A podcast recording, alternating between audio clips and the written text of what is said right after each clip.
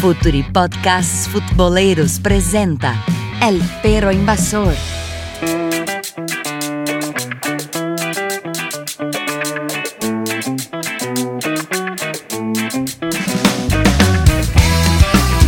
Buenos días, buenas tardes, buenas noches, futboleros y futboleras de todo el mundo, de toda Latinoamérica. Acá arranca otro El Perro Invasor por Future Podcast. Búsquenos en sus plataformas de podcast. Muchachos, hoy vamos a hablar sobre un tema muy, muy importante, sobre todo para mí que soy brasilero. Vamos a hablar sobre el campeonato brasileiro o el Brasileirão. ¿No, Martín? Así se dice, ¿verdad?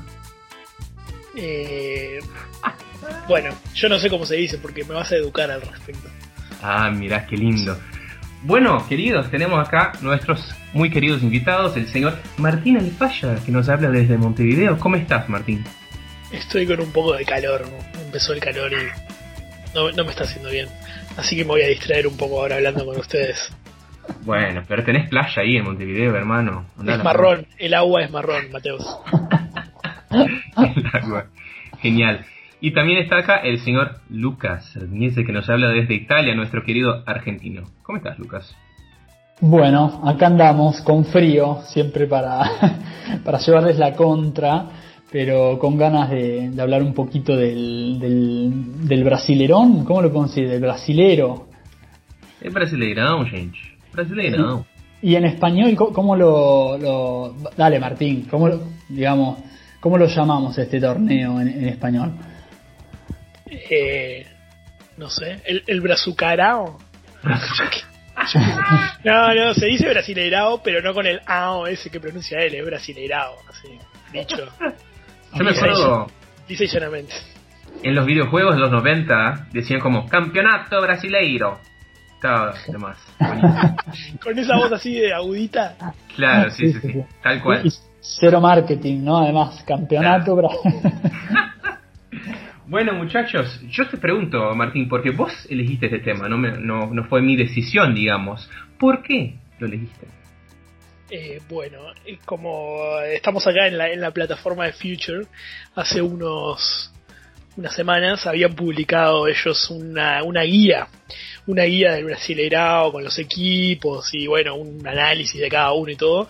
Y yo lo vi y me acuerdo que me pareció muy interesante porque eh, uno se da cuenta del desconocimiento que tiene del que creo que nadie va a dudar es la mejor liga de Conmebol. Y en realidad uno solamente termina viendo a los jugadores o conociendo un poco de los equipos cuando ves algún partido de Copa Libertadores o algo así, pero en realidad no tenemos ningún tipo de consumo de nada de la liga brasilera. O sea, prácticamente a veces te dan algún gol, si veo algún gol, si hace, no sé, de Arrascaeta hace un gol y me, me pasan el gol de, porque es uruguayo. O a veces las cadenas de, de- que emiten de Buenos Aires, E ESPN, Fox, te dan los goles de algún argentino. Pero no ves la eh, no veo, eh, eh, no conozco nada, no, no, no, se ven los partidos, o sea, se ven en algunos canales, pero son canales menores de deporte que nadie consume y no, no, no, no hay una difusión. Y sí, o sea, estamos hablando de eh, la mejor liga del continente y de, un- de una de, o sea, un lugar donde se producen jugadores a mansalva, que después cuando vas a Europa, van a Europa los conocemos allá, pero en realidad los, los tuviste acá y los pudiste haber estado mirando de antes. Y, y salvo que sean esos fenómenos como, no sé, Neymar o esos que aparecen así que la prensa te los vende, los, los conocés ya cuando están allá en Europa y, y en realidad tenemos un, un campeonato que parece, por lo menos de afuera, mirándolo como muy superficialmente, atractivo e interesante, al cual no le, no le damos ni la más mínima bola. Claro. No sé si ustedes conocen al señor Sergio Buarque de Holanda, el papá de Chico Buarque. Creo que a Chico lo tienen, ¿no? Sí, claro, claro. Claro, obvio. El- No, no el lo pa- conozco. No sé Ah, pará, Ah, su papá, su papá fue uno de los sociólogos más importantes de la historia de Brasil y en su libro Raíces de Brasil escribe sobre esta desconexión, digamos, de Brasil en relación a Latinoamérica, ¿no? Y, y lo escribió en los 30, en los años 30, o sea, y ahora ya me estás hablando sobre eso y creo que hay una, una conexión que la vamos a hablar después. Eh, y no sé, Lucas, ¿coincidís con lo que dice Martín? Sí, sí, eh, digamos que es notable cómo la, la, la liga, como decía Martín, tal vez más, más importante, no tenga aún hoy en el 2020 eh, un- una conexión mm, digo, ya ni siquiera con otras ligas sudamericanas otros países hermanos, pero creo que tampoco hoy viviendo en Europa, digo, la tiene con, con las principales ligas eh, europeas. Y, bueno, y creo que está bueno el tema del podcast para intentar entender justamente, ¿no? Eh, desde los orígenes hasta hoy, eh, por qué a pesar de, su importancia, la cantidad de, cracks, ¿no? Eh, que, salen y, lo que decía Martín, ¿no? jugadorazos que, que incluso salen de nuestras ligas hoy en día y pasan por Brasil antes de irse a Europa, nos lo perdemos, ¿no? Es como siempre esa fase que están en Brasil, eh, al no tener difusión, eh, se pierde un poco la carrera del jugador y nos reencontramos de repente con un jugador en Europa, ¿no? Eh, así que nada, por, por demás interesante ir por ahí desmenuzando con vos o contigo como brasilero por, por, qué sucede, ha sucedido esto, ¿no? Perfecto. Perfecto. Y antes de hablar sobre la historia, me gustaría preguntarles un par de cositas sobre el Brasileirão a ver cómo están. ¿Ok? Porque yo sé que ustedes son conocedores del fútbol. Así que les preparé un quiz. Qué linda palabra. ¿Están preparados? No creo, pero vamos, vamos. Lo dudo, lo dudo. Es una emboscada esto, es una emboscada. Quiero que quien sea que me esté escuchando sepa que esto no fue preparado de antemano.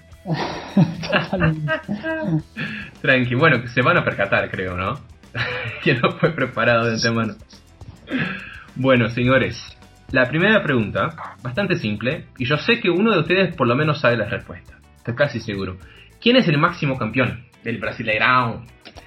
Les doy cuatro opciones, porque soy buena onda. ¿Ok? El Flamengo, la Corinthians, B, Juventud, uh, C, Juventude, né? O Juventude de Caxias do Sul, de Palmeiras. Y le paso primero a Lucas desde, estamos hablando, bueno, tendrías que contar, tengo que arriesgar y basta, ¿no? No puedo repreguntar nada. eh, yo creo que el, más campeón es Flamengo. Y le paso ahora a Martín. Eh, mi corazón, mi corazón querría decir el Juventud de Caxias, pero es el, el antiguo Palestra Italia, el Palmeiras. Ah, mira, señor, pero qué bellas palabras. Y el señor Martín tiene razón, el máximo campeón del Brasileirão es Palmeiras. Y claro, los vamos a contextualizar después, pero tienen que saber que hay una unificación de los títulos del Brasileirão, ¿no? Que se dio en, el 2010, si no me equivoco. Ah, pará, ya empieza a haber cosas burocráticas de fondo. Obvio. Ahí va, Muchachos, este es un programa sobre burocracia. no es sobre fútbol. Lo van a ver. América, aparte. Genial. La próxima. ¿Están preparados? Dale. Voy a hablar sobre la época contemporánea, que sería del 2003 hasta hoy, ¿ok? No de antes.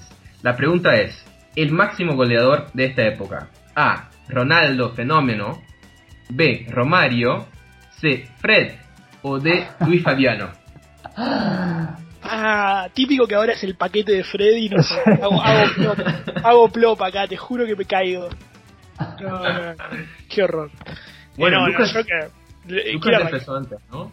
Así que te pasa vos, Martín. Voy yo.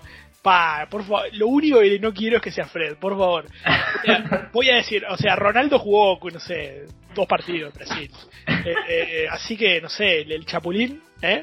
Chapulín, Romario, Romario. Puede ser, puede ser, no sé, no sé, no tengo las respuestas. Ahí va a ser Fred, va a ser Fred. Yo creo que va a ser Fred, ¿no? no se puede creer al menos vamos a entender por qué jugó el, mundial como atacante titular, Martín. O sea. Claro, esta es una pregunta más difícil, ¿no? ¿Por qué jugó el mundial de titular? Pero bueno. Lucas, ¿qué decís? Yo digo Fred, yo digo que, lo jugó porque es el, goleador hace, del... hace 20 años que juega ahí, en Fluminense, se va a morir ahí. En el... bueno, señores, les cuento, vamos uno a uno. Lucas, muy bien. Fred, Ah, pero para, yo dejo constancia que yo contesté con el corazón. Yo te dije típico, típico que iba a ser Fred. Yo te dije. Oh, dije, dije, Romario porque está, bueno, Romario. Martín, estuviste como, no, no puede ser, así que voy por otro. No, no puede ser real. Me negaba, no me negaba. para, para, ¿cuántos goles? dame el número. 140. No, bueno, está, Lo que pasa es que, claro, ustedes venden todo para afuera, hacen 10 goles uno y se va. Pero pará, eh, esto estamos hablando del, del 59 que existe hasta acá, digamos. No, de la época contemporánea. ¿Qué sería? Del 2003 hasta hoy. ¿Qué- qué? Pero me hace unas divisiones que yo desconozco. ¿Qué es época contemporánea? Yo nací en el Perfecto. 90 y la época contemporánea empieza conmigo. Ya las vas a Es- saber. no, y, y contémosle al mundo brasilero que nos escucha de repente, no sé, para aprender español, que para nosotros eh, este dato es eh, terrible, ¿no? O sea, que, que Fred sea el goleador, pero además con di- 140 goles, ¿no? Quiero Nada, quedarme con nada, el dato. son- son nada. nada. O sea, pienso en Palermo, o sea, Vergesio 17 lleva, Vergesio goles. lleva 60 goles en Nacional en dos años. O sea, eh, ¿qué, Claro. ¿qué es esto? ¿Qué es esto? Indignación. Indignación Total, que el país total. de Fuchibol tenga a Fred. ¿Qué- qué? Por favor, que venga otro. Neymar, volvé, volvé, volvé con 30 años. A Sí, poner sí. Tranqui, ya va a volver, tranqui. No. Este, y les explico, ¿no? La época contemporánea es, el, es eh, digo que es el año 2003, que es cuando hay un cambio en la configuración de- del torneo y empezamos a jugar partidos ida y vuelta, ¿no? Con los puntos cogidos, ¿no? Como decimos en, en portugués. ¿Ok? Entonces ahí ¿En hubo un cambio. Ah, se estiró. o sea, no fue una cosa arbitraria tuya, digamos. No, no, no, no. No, yo soy un tipo muy, muy tranquilo. No soy autoritario. Este, y bueno, por eso no decimos 2003, porque fue, fue este año que digamos que se, se dio la configuración actual, que es cuando tuvimos, digamos, estabilidad, ¿no? En el torneo, porque antes era un, un quilombo bárbaro, una cosa de otro mundo. Sí, sí. Bueno. sí. Haciendo honor a la bandera, orden y progreso, siempre. Vamos para la, la próxima. ¿Están preparados? Dale.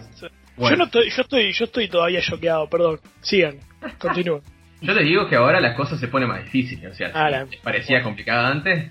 Bueno, Va, fuerte ahora. El primer representante de Brasil en la Copa de los Campeones o la antigua Libertadores. ¿Ok? A. Gremio. B. Santos. C. Sí. Bahía. D. Sí. Botafogo. Para, vos estás hablando de la Copa Libertadores del 60, la primera Copa Libertadores. ¿Quién Exacto. jugó- ¿Quién jugó esa Copa Libertadores? Sí, señor. Ok, ok. Está. Eh, para Ah, cuáles eran las Eh, opciones es eran Bota- Botafogo, Bahía. Gremio Santos. Santos, Bahía, Botafogo. No, Gremio en esa época no existía, así que no. Eh, ¿Perdón? Eh, Hola. ¿Qué decís? no, era- eh, ustedes empezaron a hacer una fuerza importante en los 80. Bueno, ¿qué te puedo decir? Que sí. más o menos que sí. Sí, sí, sí. a- Bueno. Dale, Martín, dale. Voy a en- tirar, voy a tirar fruta. Eh, Bahía. Bahía, papá. Bueno, Mirá, yo claro, no, yo y Martín, además, habiendo nuestros mucho más equipos... sentido que fuera Botafogo con Garrincha o el Claro, Santo, ahí va, de Pelé. de Bueno, Pelé, sí, sí, sí. es eh, lógico que es el Santo de Pelé, pero vamos a meterle un poco de picante. Bahía. Ahí Y yo voy con Botafogo, entonces, dale. Para no, para, dejamos el Santos de Pelé, lo, conocemos y, y lo que hizo en esa década, así que no, no vamos con la obvia. Dale, muy Botafogo. Respuesta bien, Santo de señor. Pelé. no, yo le digo, va 2-1 para el señor Martín. ¡Nah! ¡Que Bahía! ¡Me estás jodiendo! Bahía. Pero, ¿cómo? El pero, primer- pero no iban los campeones, no salió Santo como 5 años campeón ahí. Sí, sí, tenés razón. Tenés toda la razón. Pero ¿Qué? el primer Ahora, año no ganó Bahía. Pará, Bahía ganó el primer Brasileirao. Sí, señor. Pat. Bueno, en aquel entonces no se llamaba así, ¿no? Pero sí.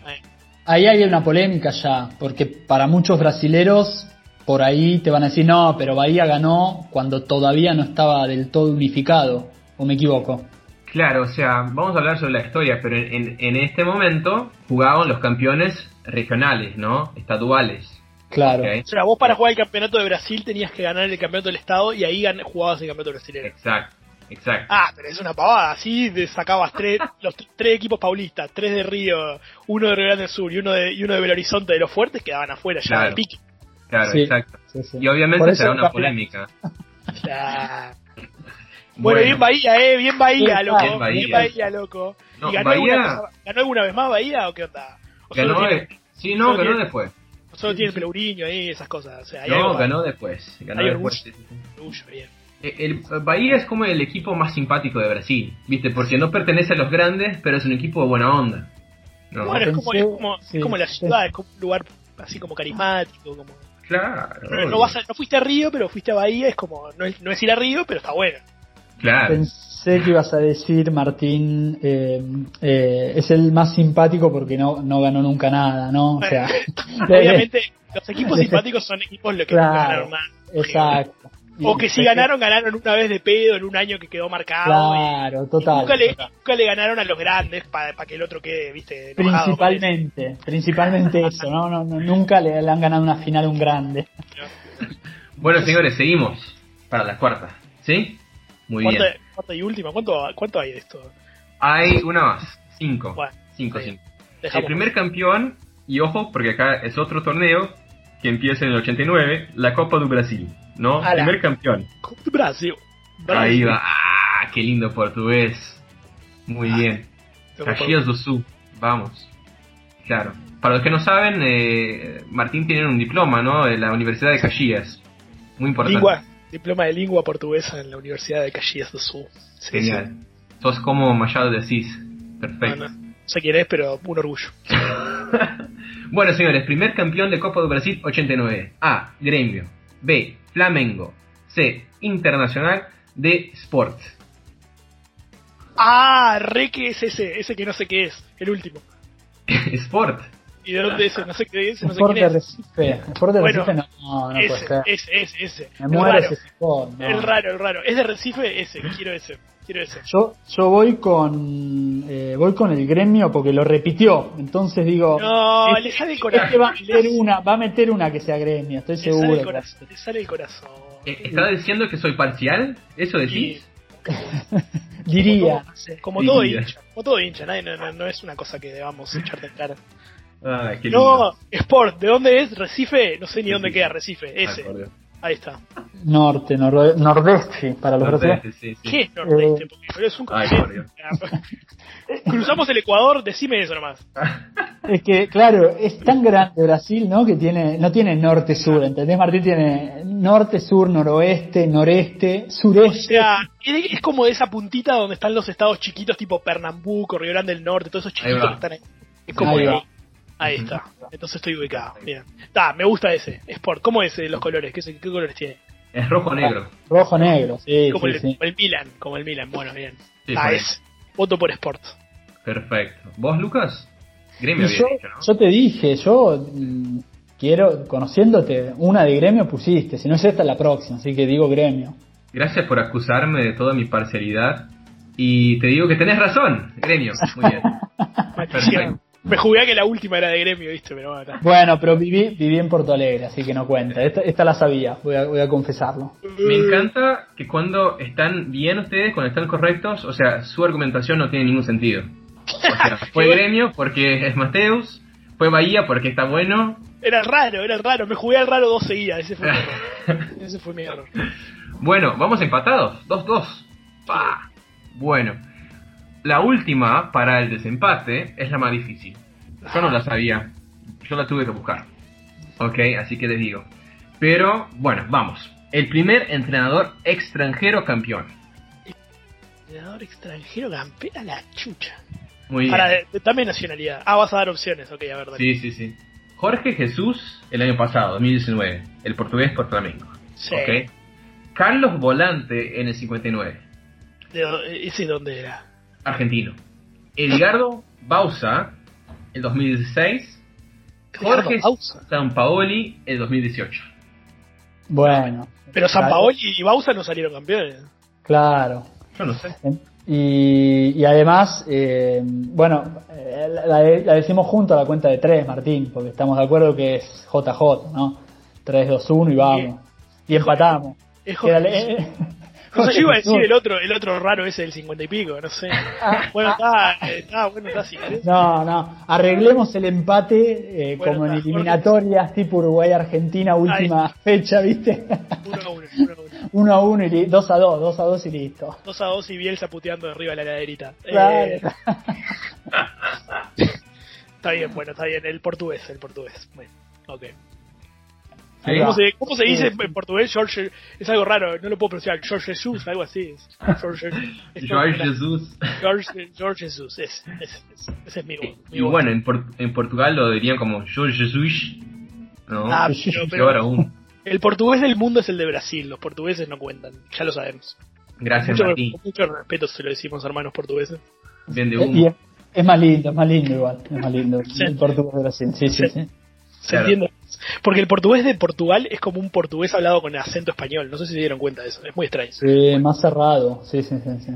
Digo para los hispanohablantes incluso. Claro, claro, que es más no fácil habla entender. portugués. Exacto. Es- Es una discusión. Yo escuché una vez que eh, para la gente que no habla portugués ni ruso, el portugués de Portugal parece ruso.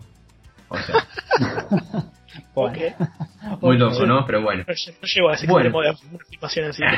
pero- Bueno, ¿es, ¿es George Jesus o no? No, ¿No? ¿Viste? no. ¿Viste que era el, el argentino ese, el 50, va, eh, El? Volante. señor Carlos Volante en 59 de T de Bahía.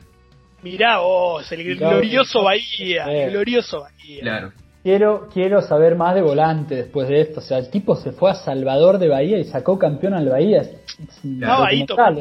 Tomando caipirinha como un campeón. Y, y se habrán percatado, ¿no? Su apellido después nombró la posición, ¿no? Acá en Brasil. Y bueno, en otros lados también. Volante. Ah, ese es el tipo que era el que yo leí una historia, de lo- no sabía que había sido de T, como que era un, era un tipo que jugaba de mediocampista que después jugó en Brasil mucho tiempo y se usaba como ejemplo del, del rol que tenía que cumplir el Así es. Muy bien. eso Bueno, es. estuvieron bien, muchachos. 2-2. Está bien. Bueno, me gusta.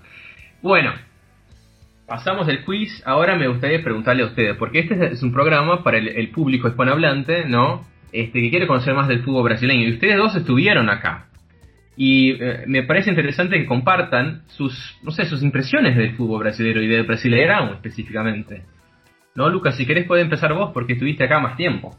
Sí, eh, estábamos conversando también sobre, mm, o sea, la- las impresiones que tenemos ¿no? del, del torneo brasilero, es que sobre todo en los últimos 10 años, no sé, eh, eh, marca una, un, un salto tal vez de calidad incluso con, con otros torneos, pero que igual eso a veces no nunca se tradujo en la difusión del torneo en otros países o, mm, o incluso en, en la venta de jugadores brasileros eh, a otros países. Digo, como argentino, eh, el único brasilero que recuerdo es Silas, ¿no? Y llegó ya consagrado después. Es muy difícil que vengan jugadores de Brasil y no sucede lo mismo eh, de Argentina a Brasil. Si pensamos en técnicos, lo mismo, ¿no? El, el- el torneo brasilero aparece como más atractivo hoy.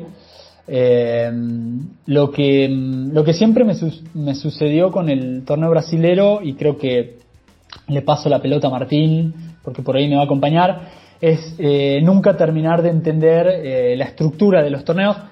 Y creo que es lo que le puede pasar a Y un extranjero hoy mirando a Argentina, ¿no? Digo, los últimos 10 años de Argentina uno no entiende nada. En este espacio me he cansado de decir la, la vergüenza que siento por nuestra federación y, y creo que, con Brasil no sucede eso, o sea, más allá de, cuán vergonzosa haya sido la federación o, cuánto hayan tardado en ponerse de acuerdo para armar un torneo decente, me parece que mucho del desconocimiento con el torneo brasilero viene por el idioma, ¿no? Y, cuánto no han sabido interpretar que el idioma era una barrera y, y cuán- cuántos pocos pu- puentes ¿no? se han visto para, para acercar ese fútbol brasilero y no lucrar con, con la rivalidad Brasil-Argentina. Yo lo digo desde mi caso, ¿no? porque, porque realmente te- eh, toda mi infancia yo viví hasta los 23 años en Argentina y, hay, muy, muy pocos puentes. Cuando digo puente digo cosas que nos hagan conocer desde otro punto de vista el, torneo de Brasil, que nos acerquen incluso justamente lingüísticamente al país, ¿no? a la cultura que, está atrás de- del fútbol, de los clubes, de las canteras. Nada, eh, nada, creo en definitiva que es como un, un- una lástima que, no, no exista esto y al mismo tiempo creo que como Brasil es tan grande, bueno, está bueno que, que le dediquemos un podcast a intentar entender el porqué ¿no? de esto. Perfecto. Martín, ¿ibas a comentar? No, que a mí no, o sea, mm, no me pasa tanto lo del tema del formato porque entiendo que es una, son como 38 fechas ¿no? 20 equipos, una cosa así, eso hace ya tiempo, pero no tenía tan claro esto que, que surgió ahora en el comienzo de, de cómo dividir, dividir por periodos y decir que, no sé, el goleador de la época no sé qué es Fred. Yo pensé que cuando hacías la pregunta me hacías de la historia del Brasileirado de, como campeonato. No, no, no, tenía idea que teníamos que separar en... o cuando Lucas, eh, hablamos de lo de Bahía y Lucas comentó, ah, pero eso le, allá en Brasil discuten porque no estaba unificado, no sé qué la verdad no, no, tenía ni idea que existían ese tipo de problemas. Sí, me imagino que es lógico que un país tan grande como Brasil haya tenido problemas para tener un campeonato centralizado simplemente por una cuestión geográfica y de intereses regionales, ¿no? Porque es una cosa gigante, o sea, en Uruguay no podemos hacer un campeonato con todo el país, son, no sé, 16 equipos y 14 son de Montevideo, bueno, a Argentina le pasa lo mismo, o sea, me imagino un país continental como Brasil debe ser complicado y por eso demoraron en tener algo centralizado. Pero desconocía totalmente que teníamos que como tener en consideración eso de que antes era otro torneo, entonces le ponemos un asterisquito al de Bahía porque no jugaban todos, no sé qué, y la era contemporánea y no sé qué, eh, desconocía toda esta cuestión, así que bueno, nada.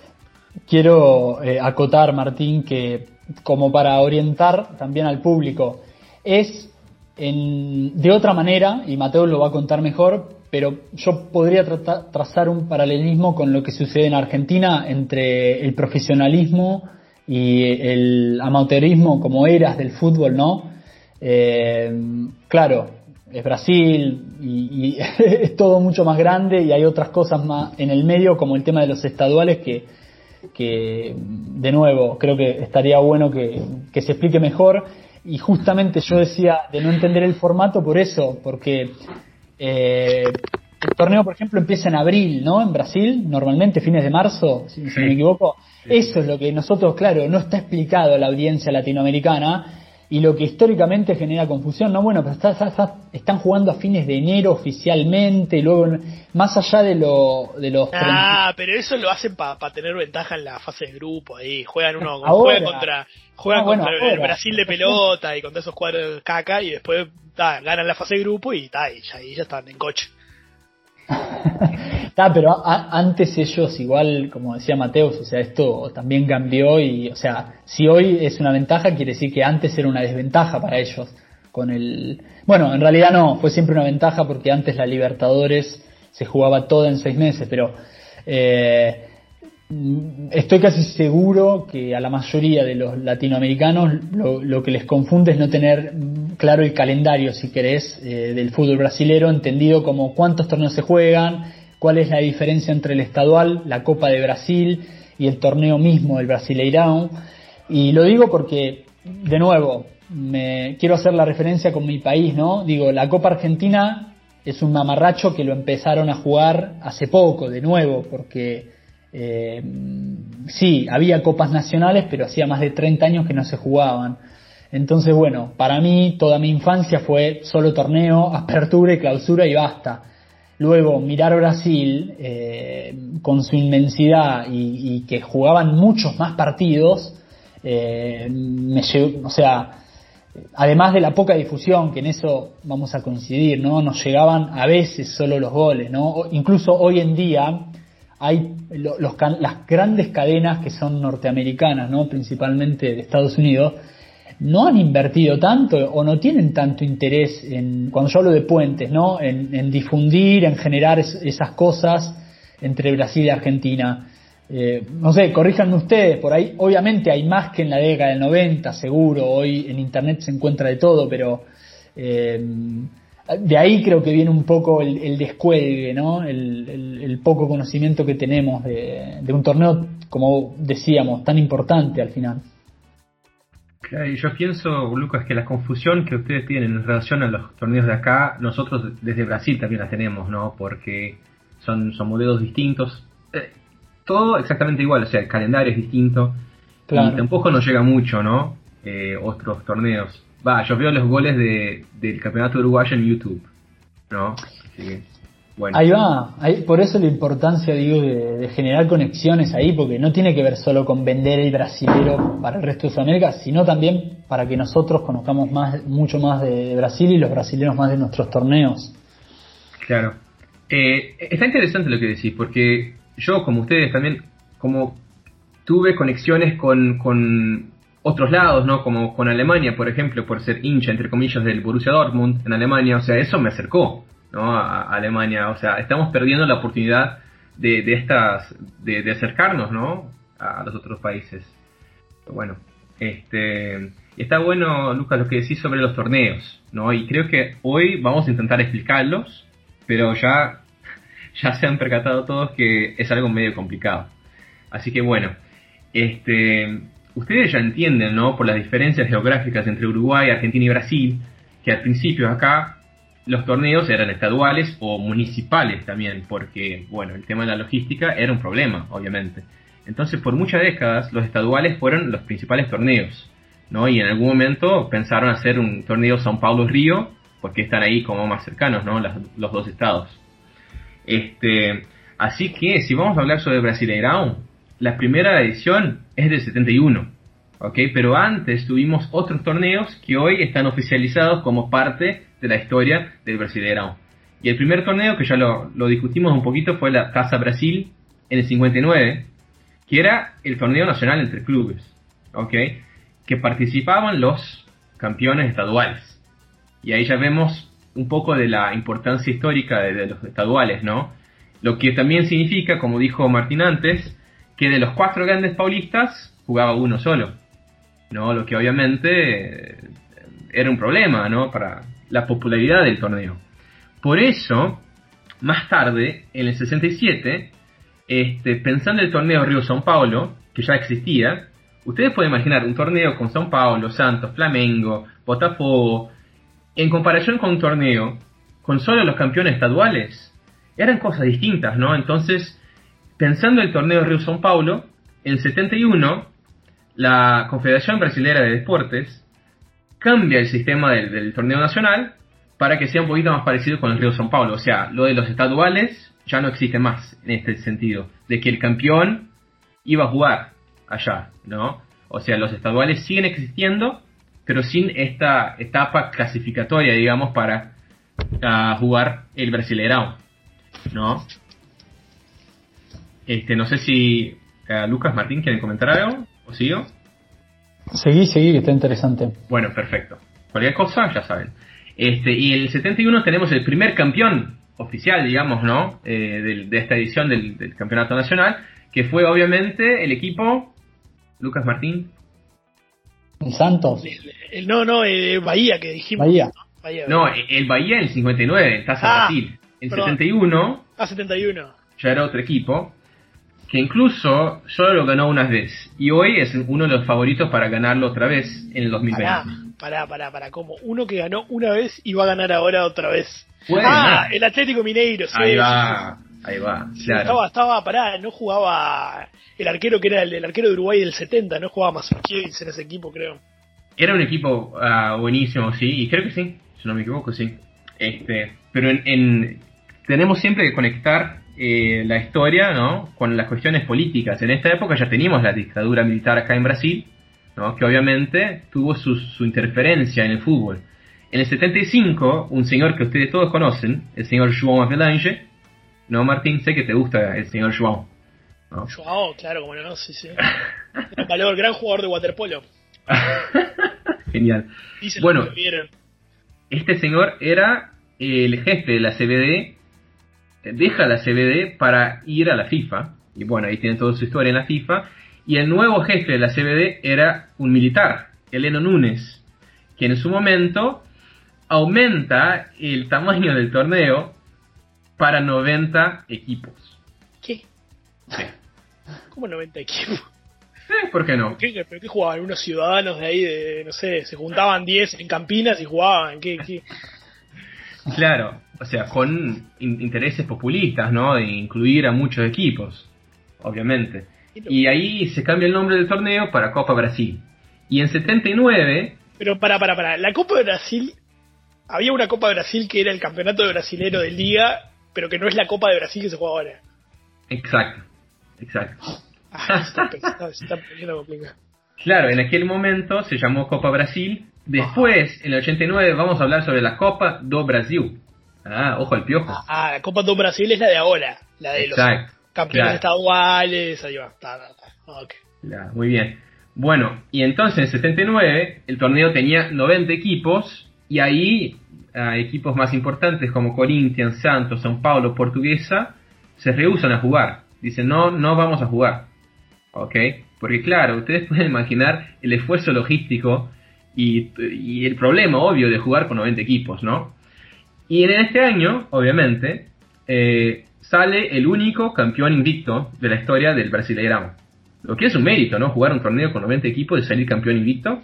Pero pará, pará, pará, pará. Vos tenés un torneo de 90 equipos, pero vos no jugaste ida y vuelta contra 89 equipos. No, no, no. Ah, bueno, bueno. Claro que no. No, no. No sé cuántas fechas se jugaron, pero bueno. Fue un torneo larguísimo, pueden imaginarlo, ¿no? ¿Y saben quién fue el, el campeón invicto? Campeón invicto.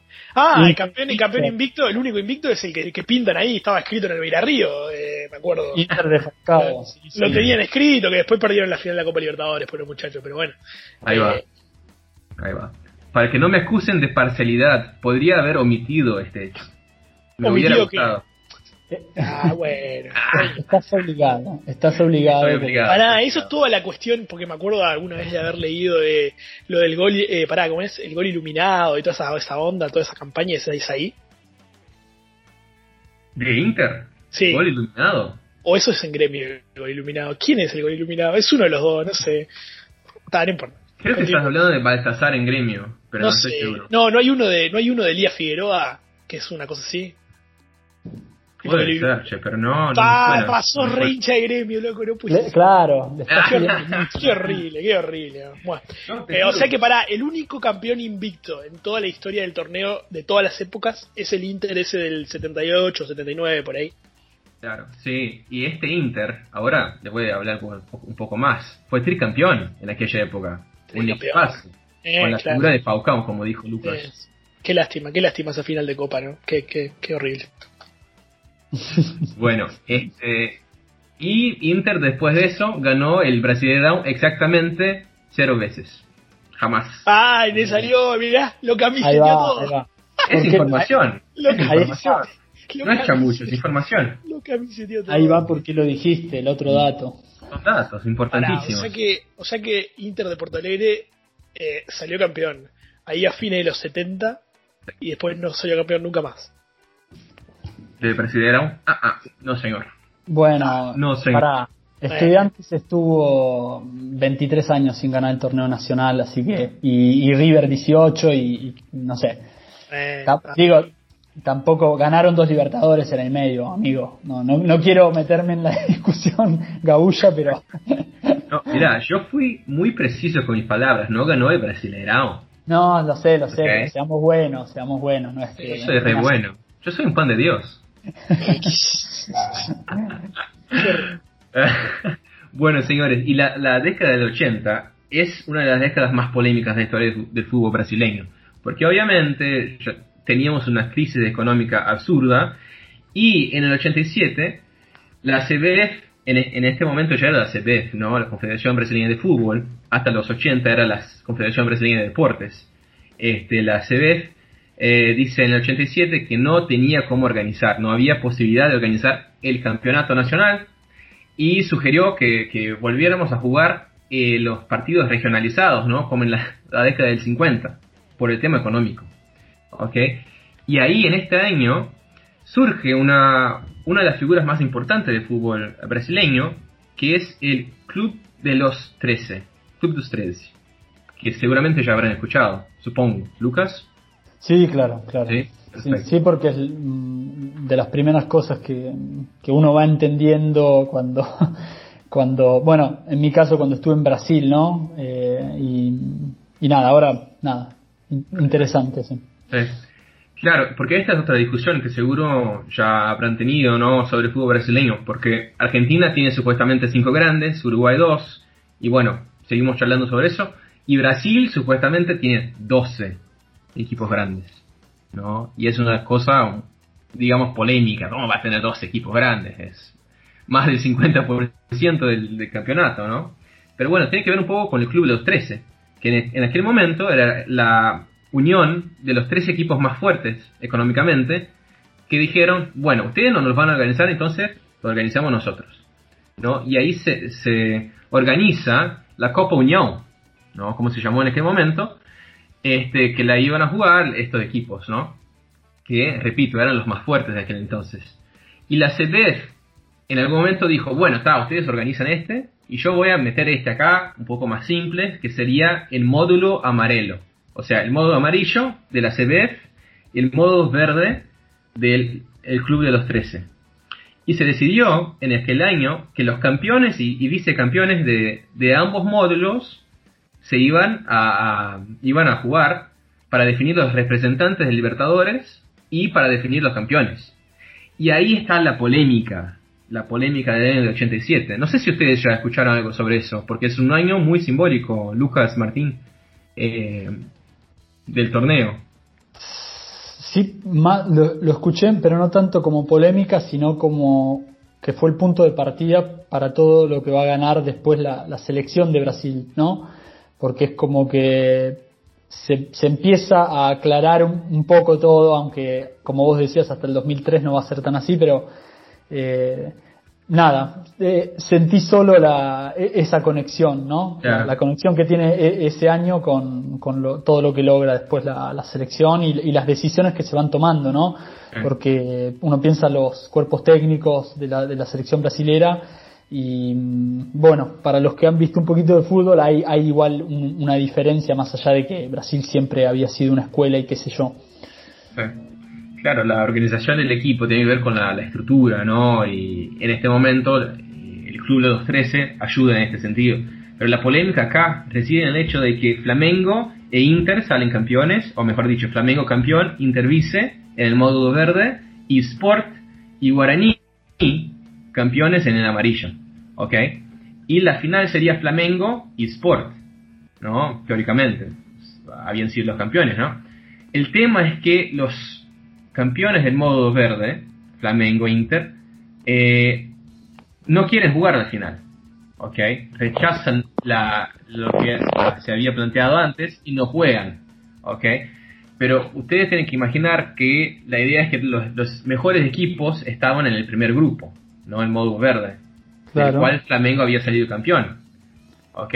Pero al no jugar las finales, la CBF declara el Sport como campeón, porque estaba en el reglamento. Y hasta hoy es una discusión tremenda. Ah, arriba el Sport, viejo nomás. claro, es una discusión tremenda. Incluso siempre hay como polémicas y como tiran cosas, ¿no? Yo me acuerdo de Diego Sousa, que hoy está en gremio, cuando fue a jugar en el Sport, eh, su número era el 87. Justamente por eso, como diciendo, no, somos los campeones del 87. Bueno, por eso les digo que es un año simbólico y muy importante para entender. Y hasta hoy no hay como una conclusión. Eh, la justicia deportiva eh, tiene como mil procesos sobre eso. Y bueno, hay que saber de esta polémica. Bueno. A ver, ¿qué más? No, eh, después de eso, la CBF empieza a organizar un poquito la situación, ¿no? Este, como el, el, torneo tenía muchos equipos, la CBF dice, no, pará, vamos a organizar esto, los menos depresivos van para las segunda divisiones, tercera divisiones, y para que siguieran jugando, digamos, con los otros equipos, ahí está la creación de la Copa do Brasil, en el 89. ¿Ok? O sea, es diferente la Copa do Brasil la Copa Brasil, que en este momento ya no existía. ¿Ok? De, y bueno, en la Copa de Brasil, el primer campeón es Gremio, ¿no? como les decía, el 89. ¿Ok? Y bueno, en el 90 también tuvimos algunos temas. En 99 se intentó un sistema de promedio, como lo que eh, oh. tenemos en Argentina, ¿no, Lucas? Pero obviamente acá no nos salió muy bien. Este, tuvimos como una temporada. En, Argentina, en Argentina tampoco salió muy bien porque bajó River, bajó, bajó Racing, bajó San Lorenzo. Ah, sí. Este, y bueno. Saben que soy, perdón, perdón, saben que puedo hacer mil críticas al campeonato argentino, pero soy un arduo defensor de los promedios. No, seas, no.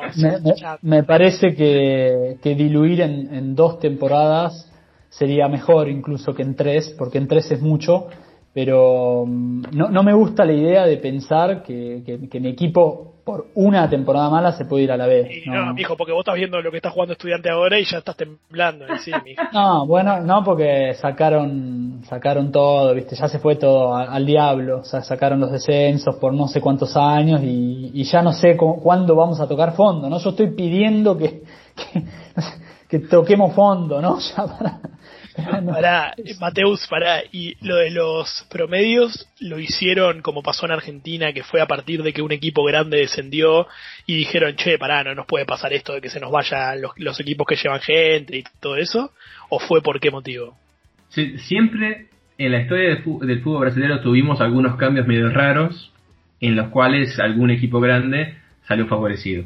¿no? En, yo me acuerdo en el 99, algo que sucede cada cinco años en Brasil es que algún equipo, en la última fecha del torneo, supuestamente pone a jugar un jugador irregular y este equipo, normalmente un equipo inexpresivo, pierde puntos y ¿qué pasa?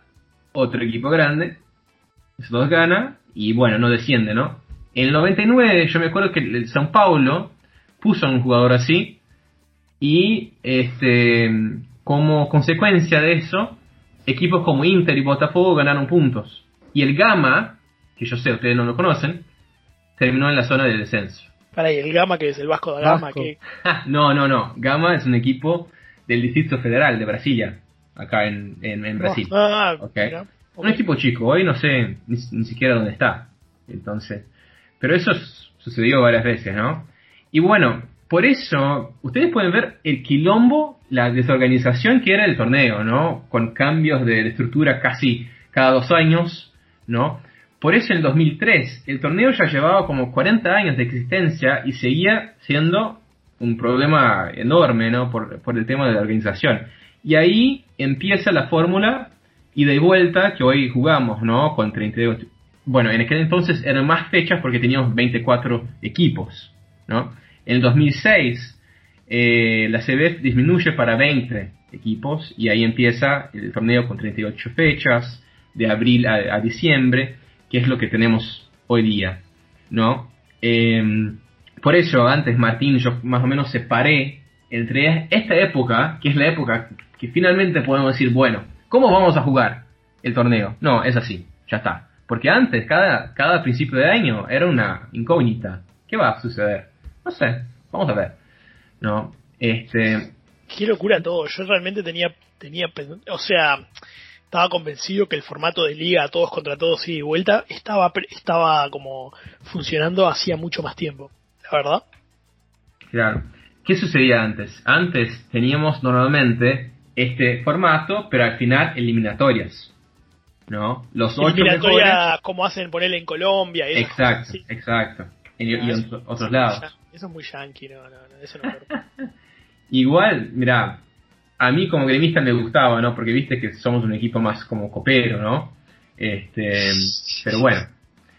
Eh, y bueno, eso se cambia en el 2003, ¿no? Y por eso hay como esta, esta división Por eso, importante. y por eso Fred es el más.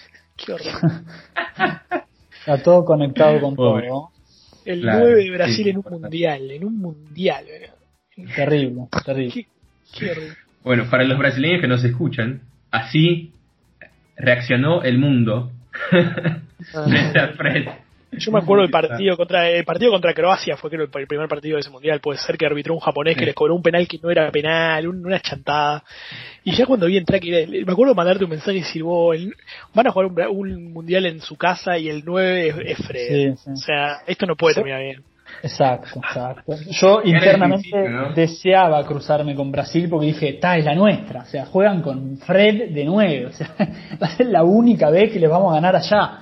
Y no, no se dio porque los agarró Alemania antes, pero es realmente una muestra de lo que fue pasando, ¿no? Con el, con el fútbol. Igual, Yo- ojo, Mar- eh, ojo, Lucas, porque ya hemos jugado partidos con equipos peores ante ustedes. Sí, yo te iba a decir eso. mejores, O sea, así que. tampoco, tampoco, tampoco saques pecho que te ganaron, no sé, te gana cualquiera, igual. Wagner Love, igual lo ponemos ahí y Bueno, en Copas del Mundo no están así, muchachos. Lamento in- informarles, ¿no? Porque en el 90 nosotros con un equipo de segunda división les, les ganamos, digamos, son clásicos, ¿no? abramos un poco más el juego. Bueno, señor, estadísticamente, viste, solo una, una muestra, no, no sé, no sé. Pero que se dé otra vez, ¿no? además del 90 y el además el del 90 y el 82 y creo que en el 78, ¿qué jugaron algún partido más en el mundial? No, creo que tenés razón, creo que son... Uno y uno y un empate, o sea... Sí, sí, sí, es, el historial es, todavía empatado. Bueno, el historial es muy más allá de la superioridad brasileña, me van a matar, ¿no? En Argentina, pero eh, más allá de la superioridad de, Brasil, el, historial estuvo empatado hasta hace uno o dos años, si no me equivoco, ¿no? Y estuvo siempre arriba Argentina, o sea, en los últimos 20, 30 años. Em, pero bueno, el, yo tenía una pregunta, ¿no? Del, del campeonato brasilero, que es, eh, ¿en qué momento em, vos crees que em, se empieza a profesionalizar la liga? No sé si, si, está tan clara la pregunta, pero vos nos hablás de cambios, ¿no? Bueno, hubo este cambio, este año es importante, el 87, hablamos del 2003, hablamos del 59, debe haber otras fechas. Pero vos, ¿cuál crees que es el punto de inflexión, así como 1931 para el fútbol argentino marca un quiebre? Vos, de estas fechas, ¿con cuál te quedarías? Claro, o sea, es eh, otro tiempo, ¿no? Pero en Brasil sería el 33. ¿ok? O sea, más o menos eh, acompañando lo que sería en Argentina, un poquito después, obviamente, ¿no? Pero sabemos que el fútbol en Brasil se desarrolla un poquito después. ¿no? Este, y Claro, esto sería contenido para otro podcast completo, porque ahí tenemos la, la cuestión eh, del negro en el fútbol, ¿no? Que es muy relevante, muy relevante en Brasil, porque como en todos lados era un deporte de élite, ¿no? Y en algún momento empiezan a jugar eh, los trabajadores y más gente, ¿no? Y querían jugar también, querían tener eh, un sueldo, ¿no? Pero bueno, la fecha es el 33, Lucas, si te contesto. Sí, sí. No, pero quería como entender mejor eh, a partir de qué momento todos los brasileros dicen, bueno, si estos partidos cuentan, no hay más polémica. Por lo que vos contás pareciera el 2003, pero es tan reciente que, que, bueno, claro, nos llama la atención. Claro, o sea, digamos que el 2003 es este punto de quiebre porque realmente se entiende cómo, cómo vamos a jugar todos los años, ¿no? Pero yo no lo digo para que olvidemos de todo lo que sucedió antes, no, todo lo contrario. Este, todos los torneos son, son simbólicos y representativos. Este, los equipos que jugaron antes son equipos históricos, ¿no? Cuando hablo del Inter, cuando hablo del Flamengo en los 80, como cuando hablo de Gremio en los 90 también. Pero yo lo que quiero decir es que a partir del 2003 sabemos cómo va a funcionar la cosa. Claro. Porque antes era siempre un misterio y, y bueno, te hago otra pregunta porque está conectado con esto solo. Eh, eh, a partir de este 2003, no se discute en ningún momento en estos 17, 18 años, se pone en discusión el formato del torneo. O sea, es como que el brasilero acepta eh, la idea de las 38 fechas más a la europea y el campeonato de corrido. No hay ahí como una... Digamos, a ustedes aceptan ese torneo porque porque te pregunto, de mi experiencia en Brasil, varios de los torneos que yo vi, eh, de los brasileirados, no hablo, eh, terminaban como un... Yo creo que lo que también veo como poco atractivo es que muchos de los torneos, mientras yo viví en Brasil, terminaban antes. ¿Me entendés lo que digo? Faltaban cinco o seis fechas y había un equipo que había plasmado una superioridad, o sea, gigante con el resto y que ya no lo iban a alcanzar. Me, recuerdo el Fluminense, si no me equivoco, 2013, 2014, o sea, afanaba el torneo. Y yo en ese momento pensaba, bueno, pero esto quita un poco de pasión, porque si hay siete fechas que, que, que los equipos no, no están jugando como por nada, luego sucede que los que están peleando el descenso nada, es, un, es una guerra por la incentivación, porque eh, tengo que jugar con un equipo que está en mitad de tabla y no juega por nada. Bueno, ahora con la Sudamericana, tal vez que, hasta el décimo o el décimo segundo, ¿no? En Brasil accede a una copa. Eh, bueno, eso le puso más, le puso otro interés, o sea, casi todos juegan por algo, pero nada, no, la pregunta es, eh, ¿fue aceptado este formato? Y esto que yo te digo, por ejemplo, nunca hubo una discusión sobre eh, este formato. Claro, no, siempre hay la discusión entre la gente que mira hacia atrás con este con un saudosismo, ¿verdad? Con una nostalgia. Este, y también esta polémica siempre existe en Brasil cuando pasa lo que describiste vos. O sea, quedan cinco fechas y Flamengo va campeón. Y Fluminense ya está campeón. O sea, ¿qué sucede en estos partidos? No? Hay un par de partidos que valen mucho y otros que no valen nada. Entonces está la discusión, pero yo veo que hay una, una mayoría que está de acuerdo con, con el formato ahora. El cambio que hubo, como mencionaba antes, fue en el 2006, cuando de 24 equipos fuimos para 20. ¿no? Pero más allá de eso, no. Este, entonces yo veo que cada vez más este sistema, este formato está como aceptado por la gente. Igual, Lucas, me das eh, una posibilidad ahora de hablar sobre cómo los equipos y los hinchas valoran el campeonato brasilero. ¿no? Porque yo le decía, Inter no lo gana desde el 79, Gremio no lo gana desde el 96. O sea, son dos equipos grandes de Brasil. Y eso tiene que ver con em, el hecho de que, hablo de mi región, obviamente, del sur de Brasil, de la provincia de Rio Grande do Sul, ¿no? Nosotros estamos siempre mirando para Libertadores, por ejemplo, o la Copa de Brasil, y eso tiene que ver con el hecho de que históricamente no, no tenemos tanta fuerza económica como los otros. Hoy está más parejo, digamos pero no teníamos como las plantillas para pelear todos los torneos, ¿no? Entonces, y además hay momentos históricos, como el campeonato del 2005, que les iba a comentar ahora, que como dan argumento para esta valoración o subvaloración del Brasileirão desde nuestro punto de vista. En el 2005 tuvimos un escándalo parecido como el de Italia, ¿no? de manipulación de juegos, en el cual este, cancelan 11 fechas, Inter iba puntero, Inter de Porto Alegre iba puntero, cancelan las fechas y después de todo el quilombo, este, Corinthians sale campeón. ¿Ok? Este, y Corinthians sale campeón con un partido ante Inter en el cual hay un penal clarísimo, clarísimo para Inter y para que los que nos escuchen, yo soy hincha de gremio, entonces sepan la fuerza que, que, que, que hay en mis palabras. Un penal clarísimo para Inter el, árbitro no lo cobra, echa al jugador de Inter por simulación. Entonces son episodios como este que nos hacen pensar, bueno, si podemos enfocarnos en una eh, en un torneo, vamos por la Copa de Brasil o Libertadores. Históricamente es así, ¿no? ¿Se entiende a lo que voy? Claro, claro. Bueno, además porque es, muy largo el torneo y los equipos, imagino, necesitan tener plantel. Por eso te preguntaba, porque la desigualdad se agranda entre un equipo chico y un equipo grande que, que con plantel puede sostener ese torneo, ese torneo largo.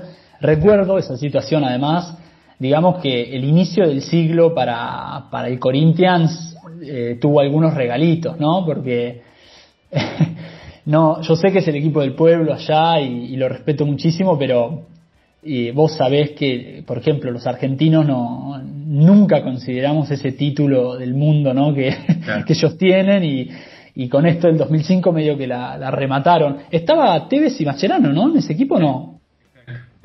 Sí, sí. Claro. quiero contar que ni los argentinos ni nadie que no sea hincha de Corinthians. Obvio.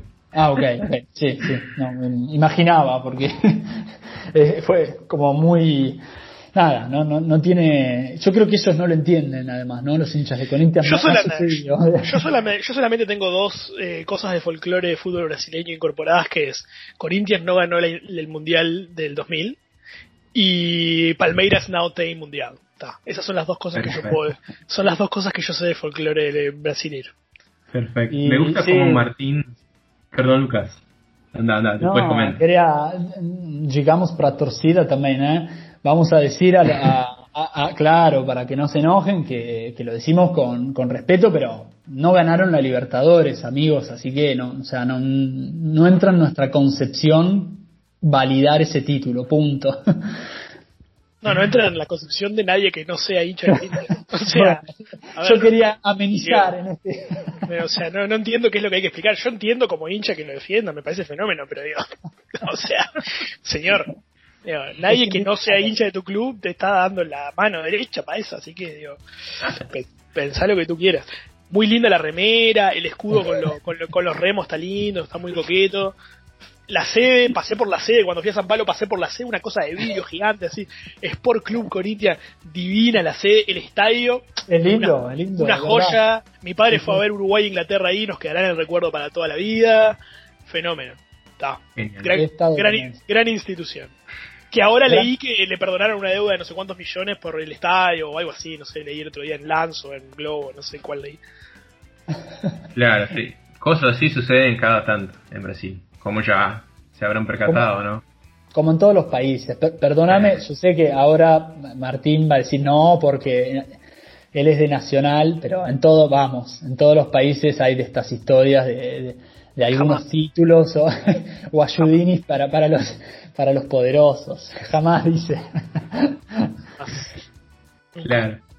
Bueno, no, este, entonces, a ver, para contestar, creo que la primera pregunta, en el sentido de que, ¿cómo es el, el- calendario, no, brasilero hoy día? Bueno, arrancamos ahí por enero y febrero con los estaduales, que sí, se siguen jugando, y ustedes me van a preguntar, pero ¿por qué, Mateo, siguen jugando este, los equipos principales de los grandes equipos con equipos que ni siquiera están en un torneo nacional? ¿no? Y bueno, creo que quedó más o menos claro que los estaduales tienen una, una fuerza histórica, ¿no? Hasta los días de hoy. Y también porque, hay que ser honesto, los clubes son muy rehenes de las confederaciones. Entonces, acá en, en- el sur ya tuvimos como amenazas, no, vamos a poner los, los suplentes, el sub-21, no sé qué onda, pero al fin y al cabo siguen jugando los, los principales y claro, cada tanto ponen los suplentes, no sé qué onda. Entonces, este es, este es un tema, ¿no? Entonces arranca el año con los estaduales, después ya va empezando el Brasileirão por, por abril, la Copa de Brasil, ¿no? Ah, hubo un cambio muy importante hace un par de años, porque antes los equipos de Libertadores, que, que clasificaban para Libertadores, no jugaban la Copa de Brasil. Lo que significa que muchas veces equipos más alternativos, digamos, llegaron a ganarla o llegaron a la final. Esto cambió. Por favor, Ahora, por favor, quiero, quiero ejemplos, quiero ejemplos de equipos alternativos. bueno, no, tuvimos. A, a ver, ¿habrás escuchado alguna vez el Paulista de Jundiaí? Como no, jugó contra River, me acuerdo, en la Copa Libertadores. En serio, bueno, clasificó por eso. El Sao Caetano fue por la Copa de Brasil. San Caetano fue un equipo, digamos, grande en su momento. Llegó a la final, ¿no? Le, le tira el calificativo de grande a cualquiera que pase por adelante. no, digo grande en el sentido de, de ser respetado, porque Ah, era un sí, equipo chico, claro, no- sin la historia de otros equipos paulistas, pero que se organizó y venía muy fuerte. Más o menos parecido con lo que es la Chapecoense hoy día. Yo te iba a decir eso, ¿no? Cada tanto parece una golondrina de esas así medias raras. Paysandú también, ¿no? Paysandú, claro. de Belén. Sí, Sí, sí. y bueno, eh, ahora es diferente, los equipos que se clasifican para Libertadores entran a la Copa eh, do Brasil en octavos. O sea, ya tienen como una ventaja. Gremio ahora empezó hace pocas fechas, ¿no? Pocas semanas. Está Eh, bueno. Eh, Está y bueno. bueno. Y entonces, claro, em- empieza el Brasileirão, la Copa do Brasil para la mayoría de los equipos. Y después arranca la, la Copa Libertadores y la Sudamericana para los equipos que están en dichas copas, ¿no? Y termina la temporada más o menos en diciembre. ¿no? Ah, bueno, Salvo- ahora es otra Salvo pandemias globales, claro. Obvio, obvio, Claro. obvio. Sí, sí, sí. Pero básicamente es así. Y la discusión de los grandes, ¿no? Está. Y ustedes, bueno, antes hablamos sobre el club de los 13, que era el club. Me con- está sobrando, me está sobrando uno ahí, según mi, segu- según mi humilde cuenta de grandes Sí, de Brasil. sí. Perfecto, exactamente. Que en el caso sería el Bahía. Ok, el Bahía. Ah, el glorioso Bahía, cómo no. Ahí va, ahí va. Disculpen, disculpen. Lo limpiaron. Al Bahía lo limpiaron, pobre. Claro. Bueno, ¿cuáles son los grandes entonces? Los dos grandes de, de Minas Gerais. Y este está bueno también, ¿no, Lucas? Para la gente que no conoce la geografía de Brasil. No, mucha gente nos pregunta a veces, bueno, no, el, el crucero, ¿de dónde es? Etcétera, No, ¿no? pero pará, pará, pará. Yo, a ver, pará. No sabremos un carajo del campeonato brasilero, pero los, los equipos grandes de Brasil te los dice cualquiera más o menos que sepa un poquito de, de esto. O sea, Perfecto. Es muy fácil. Adelante, Martín, entonces. Vamos. Los cuatro de Río, los cuatro de San Pablo, los dos de Belo Horizonte y los dos de Río Grande del Sur. 12. ¿Te crees que te le- me vas a hacer nombrarlos a cada uno? No, no, yo confío. Confío Ah, en vos. bien. Confío en vos. Igual Muy yo, digo, argumentaría que tal vez hay algunos grandes un poquito de capa caída, ¿no? Un Vasco da Gama, un Botafogo, digo. Exacto. Tampoco. y Está un poquito medio en la. Bueno, Cruzeiro no sé si no va a descender ahora de vuelta, ¿no? Claro, claro, está complicado. Bueno, los 12 serían ¿no? Atlético y Cruzeiro de, de Belo Horizonte, Cruzeiro ahora en la B, después de Río Botafogo, Flamengo, Fluminense y Vasco, y ahí Botafogo y Vasco han tenido un par de años bastante complicados, sobre todo los últimos 20 años, ¿no? Después, Los últimos 20 años. O sea, Botafogo desde que Garrincha dijo no juega más al fútbol. Claro. O sea, con todo, el, que que- con todo el cariño que le tengo al loco Abreu y a todo, pero digo, a ver. ¿No? O sea, Basta de robarla, metan, metan algo ahí, metan un, no sé, un brasileirao, como... Plaza Guanabara no cuenta, muchachos. Claro. Sí. Eso no sale para el exterior. bueno, esta es una discusión como la tienen ustedes allá en Argentina, ¿no, Lucas? De los grandes, los no grandes, porque hoy día un equipo más fuerte que Botafogo, Vasco y otras es el Paranaense, ¿no? Es Está más fuerte. el descenso el Paranaense. Bueno, el Paranaense está Sí, respeto va, mal ahora, pero es presencia casi constante en Libertadores, ganó la Copa de Brasil el año pasado, o sea, Van a jugar en la moqueta esa que tiene ahí, es una, una vergüenza. El otro día picaba el partido y la pelota picaba para cualquier lado. Una, una vergüenza. bueno, Eh, En realidad en Argentina eh, es una discusión berreta, falsa, fake, para que me entiendan, porque digamos que decidieron como hace set- 70, 90 años quién eran los grandes, con el dedo y nada. Nunca más abrieron la discusión. Ahora la han vuelto a abrir, pero con intereses de, de poner otro equipo más porteño ahí en la lista. Nada, Vélez. y, loco, la, la discusión es triste decirlo, pero discuten Vélez o Huracán. O sea, me No, da no. vergüenza. O sea, que, Huracán- que quieran es- imponer a Huracán no les da la cara a los amigos porteños que Yo están en todo el mundo escuchando. Y un Les debería dar vergüenza querer poner a Huracán. No, perdón por este paréntesis, pero es, otro, es otra discusión, ¿no? En Argentina, claramente. Sí, sí, sí. Claro. No, pero yo creo, pero para Mateus, en Brasil, por ejemplo, ta, entiendo lo de Atlético Paranaense, que de repente, no sé, por decir algo desde afuera, del 2000 para acá es un equipo que más o menos, corregime si me equivoco, no llegó a incluso a salir campeón alguna vez. ¿el Brasileirão? Eh, Sí, sí, lo ganó ahí a principios de, de 2000. ahí va, y joder, me acuerdo de la final de la Copa La Libertadores, final, claro. contra San Pablo, todo, un fenómeno. Sí, sí. Está, está bien, pero es un equipo que, o sea, para considerarlo grande tendría que tener, mantener una trayectoria así durante unos años. Sí. Lo que pasa es que también el, la- el concepto de grande en un país tan, tan con la demografía de Brasil, porque digo, cualquier equipo te mete 60.000 personas en un estadio, ¿me entendés? O sea, bueno, el Atlético Paranaense no sería el mejor ejemplo de eso, pero, eh, o sea, eh, todos son equipos con mucha hinchada y que tienen, ¿no? Los seguidores, digo, obviamente Flamengo y Corinthians como separados en cuanto a eso, pero a la hora de ir al Claro. estadio, me refiero, eh, no pasa como pasa en, Ur- Sí. en Uruguay No. o, en o en Argentina, que hay equipos que de repente, viste, te das cuenta de la humildad de, de, ¿no? de, de sus seguidores en cuanto a. El- claro, Martín, es que el criterio gente creo que es muy rioplatense. ¿Te das cuenta? O sea, Claro, sí, no, puede no, no creo que incluso fuera de Argentina o Uruguay, eh, porque además, bueno, hinchada ya sería como súper subjetivo discutir cuál es la mejor hinchada, pero ya gente, ¿qué miramos? ¿Los socios? O sea, ¿cuántos Sí, socios no. tiene el club o cuánta capacidad tiene el estadio? En mi país yo ya he contado, la mitad de los estadios o de la mitad de los equipos grandes fueron construidos por la dictadura militar, o sea, ¿Qué, qué mérito sería tener ese estadio? y bueno, y dice, ah, no, pero tiene capacidad para 80.000 personas el Monumental. Bueno, no sé, es como creo que un criterio muy nuestro y, y en Brasil creo que, mm, mm, no sé, Ma- Mateus, correginos, obviamente que cuenta la gente, no estoy diciendo que no porque No, si no, yo creo que Corinthians gente- y Flamengo no claro, sería... Claro. Corinthians y Flamengo te hablan de, de la, de la popularidad, pero yo me refiero Claro. a que no, no notas, no, no hay una diferencia apreciable a la hora de le- cuando juega el equipo de local en los estadios, ¿me entendés? O sea, si vos vas a la arena de gremio, va a estar llena, si vas al Beira Río, va a estar lleno, el Mineirao, va- ¿me entendés? O sea, a donde vos vayas a jugar, son, ge- o sea, llevan gente, los son equipos que llevan todo gente porque son, es un país con millones, o sea, son millones de personas. Eh, indudablemente eso Claro. no, no es un factor a tener en cuenta. Sí. Total. La, totalmente. Acá, muchachos, me parece que va mucho desde el sentido geográfico, porque pueden ver que están presentes los, los clubes de los, de los estados más importantes futbolísticamente. Es donde está Eh, la plata, ¿no? ¿no? Es donde está la plata. O sea, ¿Qué el eje, Claro, el, sí. sí, el eje Río San Pablo, Belo Horizonte y el sur medio industrial y eso que tienen ahí. O sea, Claro. es donde está la plata. Claro. Y más allá de eso, yo les puedo decir que podés encontrar hinchas de estos dos equipos en todo Brasil. Hinchas de, importante. ¿de qué decís? ¿De, de Río Grande del Sur, de los de ustedes?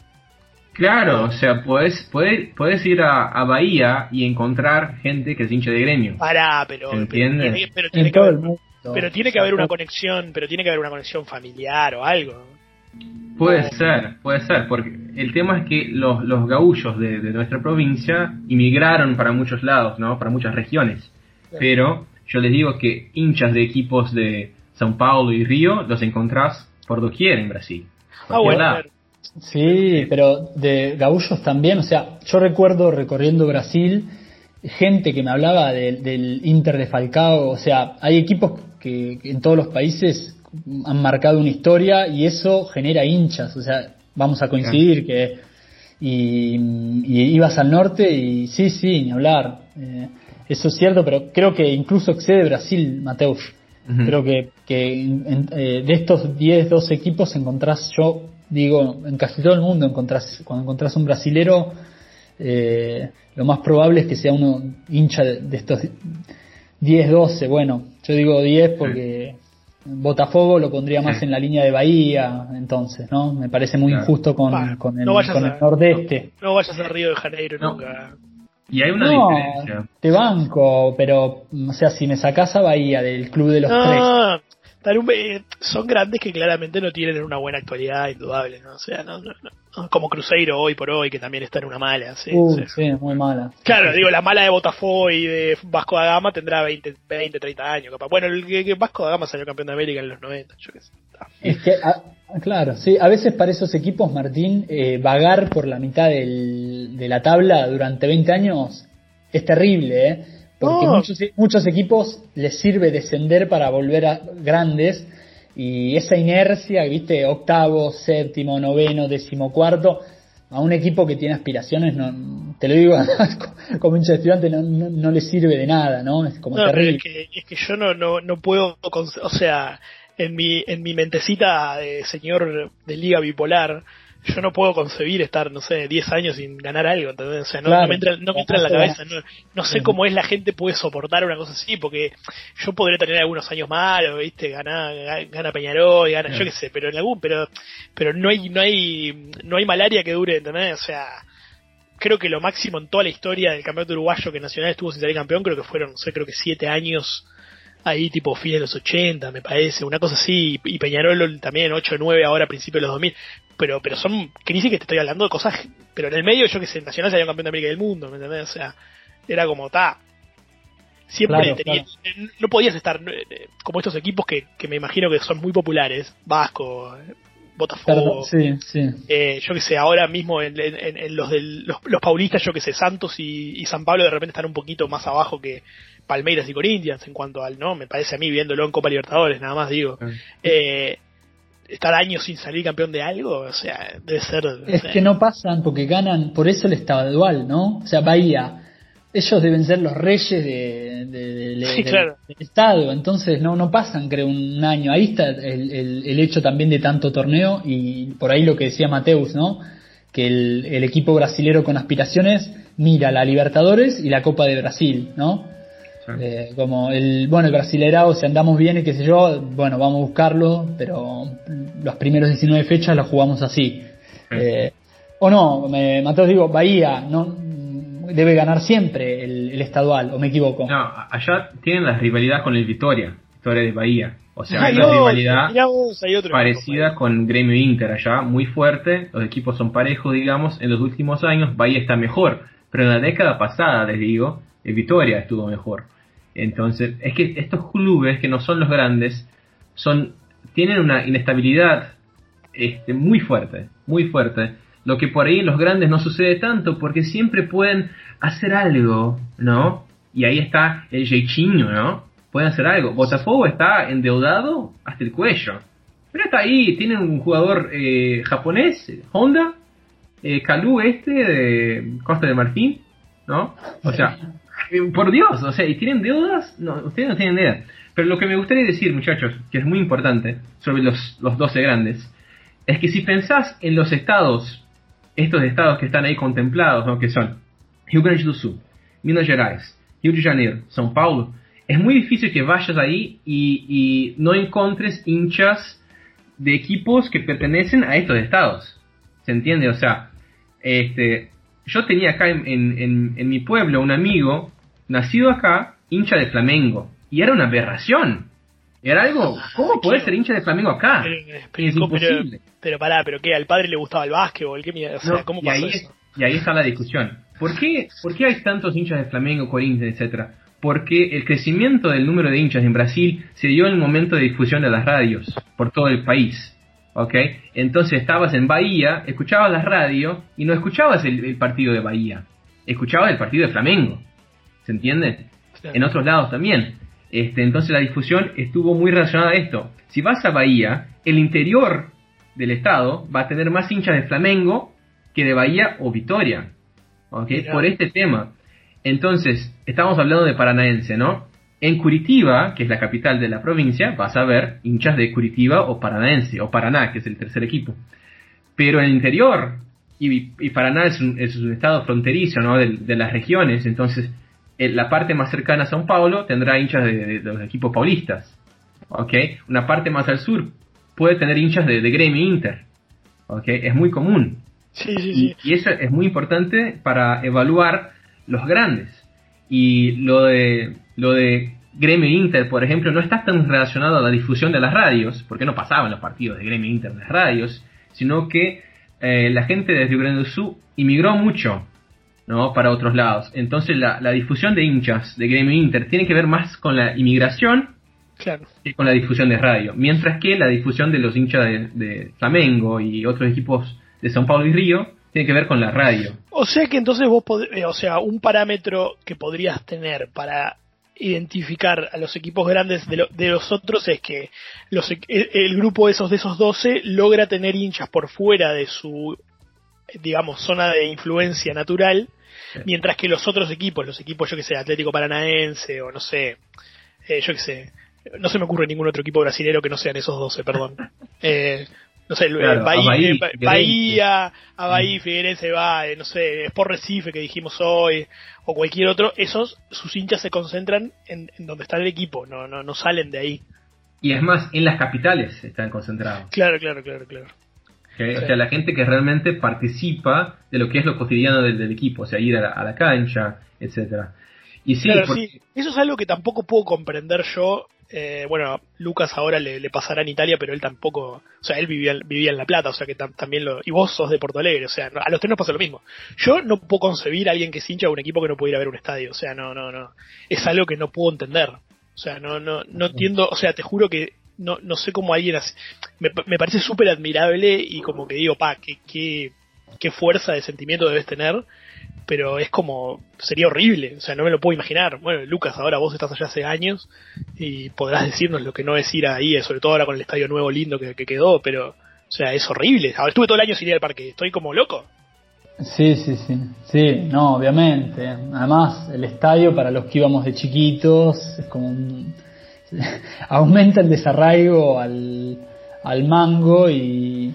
Sí, pero hay que entender ese, o sea, para mí es diferente porque, no sé, yo mm, me tocó acompañar a estudiantes mm, por mi familia, 38 fechas por, sobre 38, o sea, o campeonatos enteros y tuve la posibilidad de verlo en, en, en varios estadios fuera de La Plata. Creo que el hincha del interior de Argentina como el de Brasil es estamos hablando de otro hincha de fútbol completamente diferente que el de las metrópolis. O sea eh, el hincha y Mateo no sé si es así en Brasil pero el, hincha que yo conocí en Porto Alegre era diferente del hincha que yo conocí en Crisiuma y había un equipo ahí y todo y les encantaba el fútbol pero eh, el hecho de tener el estadio y de ir cambia todo. De hecho eh, como decía, en Argentina también sucede mucho que lo que exactamente lo que contaba Mateus, ¿no? Esto de, de, hacerse hincha de otro, de Boca o de River en este caso, porque son los que más ganan,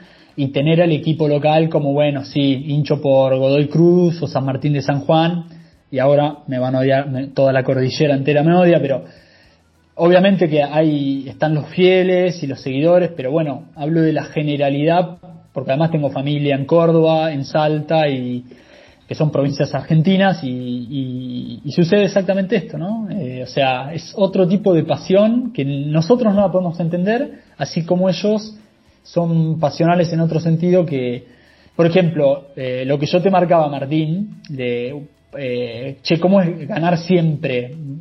Ahora te escuchaba. Lo máximo que pasé en mi vida, siete años sin ganar bueno, ahí me pasó lo mismo cuando dijiste eso. Digo, pucha, ¿cómo, no, no, pero perdón.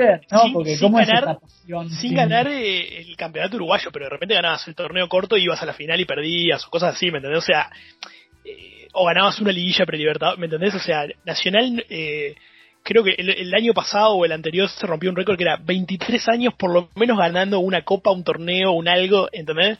Por más chico que fuera.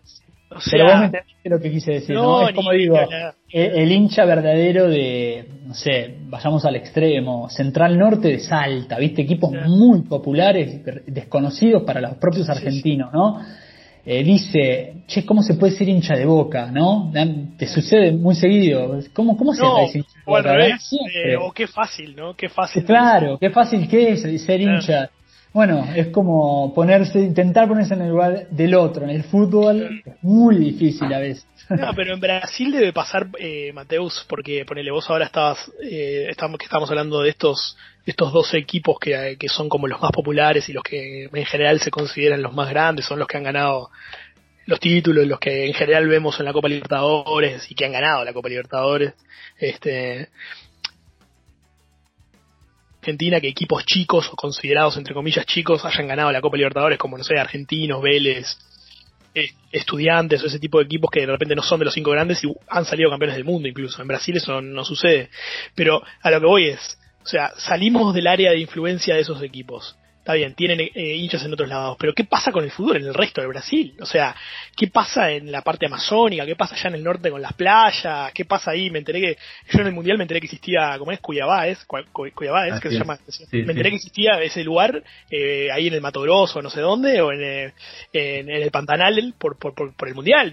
Toda esa zona de Brasil es absolutamente desconocida para el exterior, o sea, porque vos asociás carnaval, playa, acoso y de repente, no sé, las grandes urbes ¿Viste? Belo, Horizonte, Río San Pablo, Porto Alegre, de repente, no sé, Curitiba, Salvador, y medio que está. Después las playas de allá arriba y todo el resto para adentro es, no sé, no, no, sabemos nada.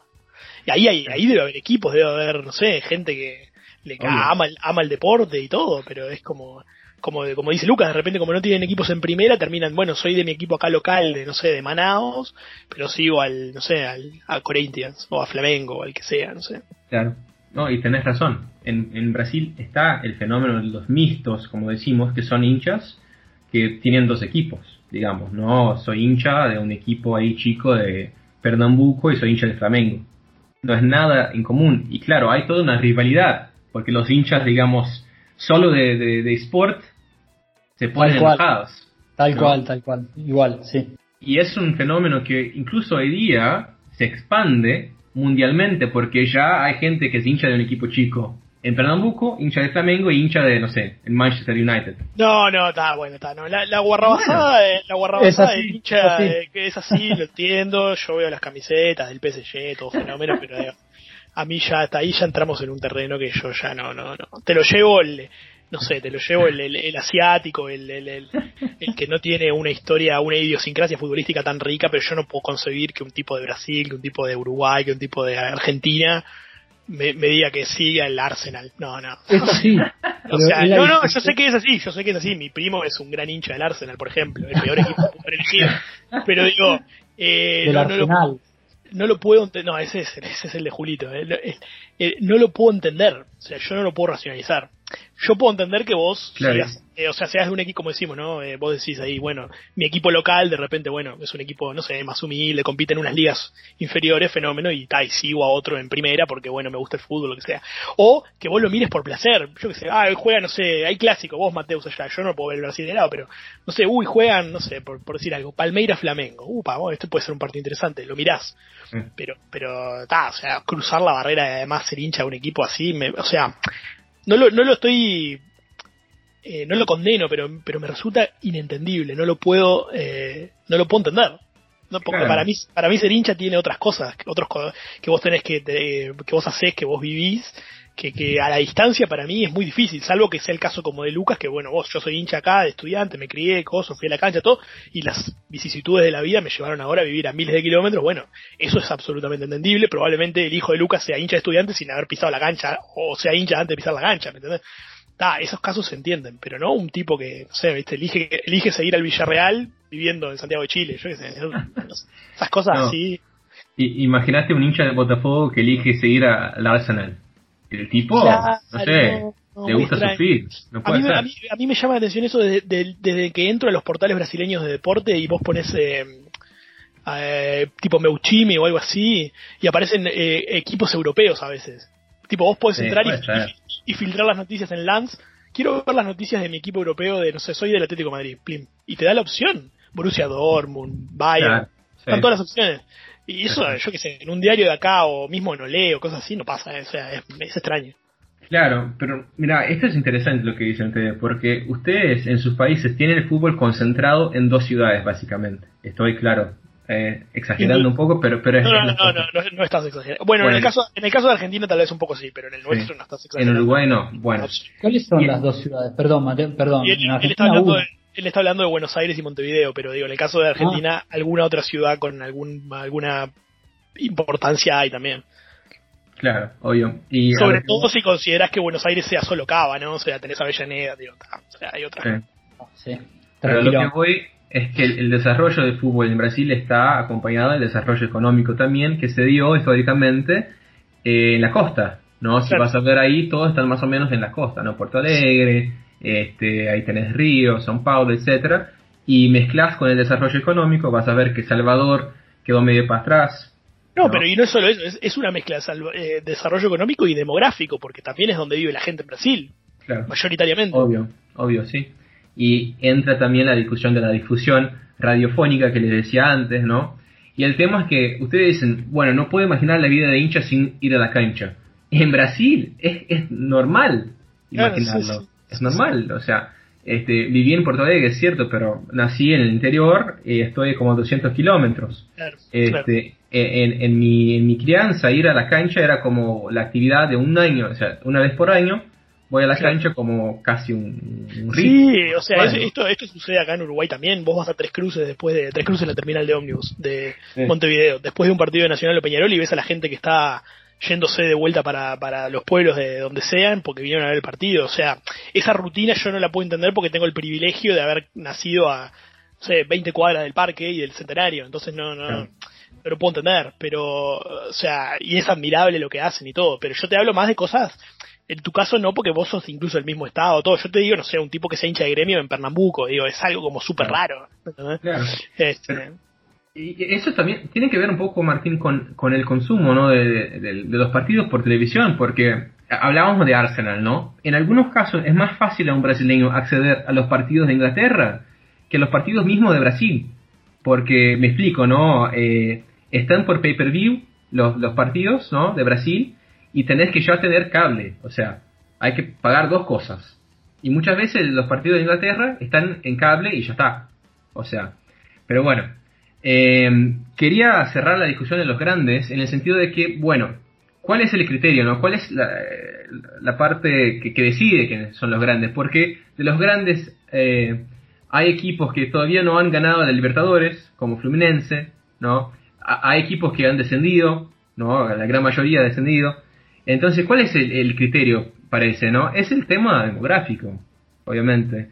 Eh, y la cuestión de, los hinchas, que, estuve intentando explicarla ahora. Y bueno, yo creo que la parte final, ¿no, Martín? Sería la, reflexión, la reflexión en relación a la popularidad del Brasileirão afuera de Brasil. ¿no? Y me gustaría escuchar de ustedes, ¿no? ¿Qué les parece después de toda la discusión? Uh, ¿Cuál sería la respuesta?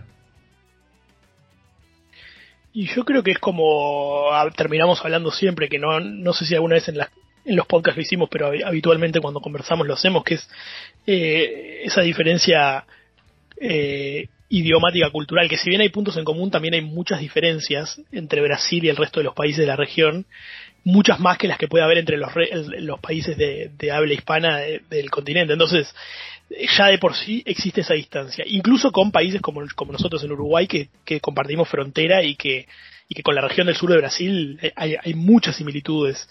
Este, pero creo que es, por un lado, un desinterés de parte de la propia no sé, quien maneja los derechos de del fútbol en Brasil, porque el propio mercado de brasilero es autosustentable desde ese punto de vista y no, no sé, tal vez no hay visión de decir, vos, explotemos esto, vendamos los derechos que se vean en otro lado. Yo, ¿entendés que yo puedo ver la MLS, yo puedo ver el fútbol mexicano, que es horrible, y no puedo ver el brasileirado? O sea, eso no, no existe, no existe, ¿me entendés? O sea, dan fútbol holandés, dan fútbol, no sé, de Francia, ¿qué me importa a mí el Nantes contra el Bordeaux? Y en cambio podés, eh, no podés ver, no sé, los clásicos cuando hay estamos hablando que hay 12 cuadros. ¿Cuántas veces se cruzan entre sí en el campeonato? Muchísimas, tenés partidos atractivos para vender de todo tipo. Entonces creo que es un poco eh, el desconocimiento de afuera, de no, no interesar porque no conocemos, no conocemos el país en general, o sea, tenemos la superficialidad de, lo que creemos que es Brasil, pero Brasil es un continente y no lo conocemos. Eh, y después está la, propia cuestión de Brasil, Brasil de, bueno, más grande del mundo y ya está, y somos nosotros y con nosotros está bien y no qué necesidad hay de, que yo no sé venda mis derechos para Latinoamérica y que lo vean en Perú y que lo vean en Venezuela y en Uruguay y en Argentina. No no no no existe esa preocupación como si yo noto que existe por ejemplo con el campeonato argentino. Toda América del Sur ve el campeonato argentino. Vos vas a Colombia y saben del campeonato argentino. Vas a Venezuela todos consumimos el campeonato argentino. Es el campeonato más consumido de los campeonatos de Conmebol por fuera de su país. Estoy pero absolutamente seguro que es así ¿Cómo puede ser cuando eh, al lado tenés este monstruo gigante que tiene el potencial de ser... Eh, no, no voy a ponerme a decir si es mejor o peor, o sea, tiene el potencial de ser por lo menos igual de atractivo para quienes no somos de ahí. Entonces es algo que para mí es inentendible. Teorizo esta serie de, no sé, de razones, pero no, no, no sé, no sé por qué se da de esa forma. Yo coincido con todo que, que dijiste vos. Este, además, eh, creo que quedó claro que la discusión de los clubes con la, eh, con la Confederación Brasileña de Fútbol siempre ha sido complicada acá en Brasil. ¿no? Entonces, en, el término de, negociación. bueno, claro, si no, pueden, si, no pueden, si no pueden tener más o menos una estructura de, campeonato, menos van a poder salir a. Está, eso se entiende. Tal vez ahora en esta estabilidad que una, una liga más o menos coherente, 20, todos contra todos, ida y vuelta, chao, tal vez con los años, dentro de un tiempo, veremos que que puedan salir al mundo a decir, bueno, miren lo que tenemos para ofrecer. Claro, y además es una locura porque acá tenemos jugadores argentinos, uruguayos, de toda Latinoamérica, obviamente. O sea, hay gente en sus países que, bueno, me imagino que en Uruguay les gustaría ver lo que hace de Rascaeta por acá. ¿no? Incluso para justificar su presencia. porque Pero claro, de esa manera yo podría defender que esté en la selección, porque si me guío solamente por lo que hace en la selección, prefiero que juegue De la Cruz. ¿Por qué? Porque a De la Cruz lo veo todos los fines de semana jugar con River. Claro. No, y más allá de eso, tenemos jugadores japoneses. O sea, hay pues y ahora estuvieron discutiendo la transmisión de los partidos para Japón, porque está Honda, el eh, Keisuke Honda, ¿no? El jugador nipónico. Pero por favor, eh, hay una, una posibilidad gigante acá con Latinoamérica. No sé qué pensás vos, Lucas. Creo que coincidís con, con Martín también, ¿no? Sí, totalmente de acuerdo. Creo que, a pesar de, estos constantes idas y vueltas y que de alguna manera, eh, después de lo que nos contaste hoy, el, digamos el campeonato brasilero y el fútbol brasilero como tal, empieza a, unificarse del todo hace 30 años, el potencial que tiene es gigante y claro, uno dice es difícil hoy en estos tiempos eh, que en Brasil se piense a la cultura o que se intente eh, pedir políticas de Estado de largo plazo, como por ejemplo esta podría ser una, porque se habla de romper barreras eh, lingüísticas principalmente, y nosotros sabemos el, poder social que tiene el fútbol para romper barreras de cualquier tipo, no solo lingüísticas.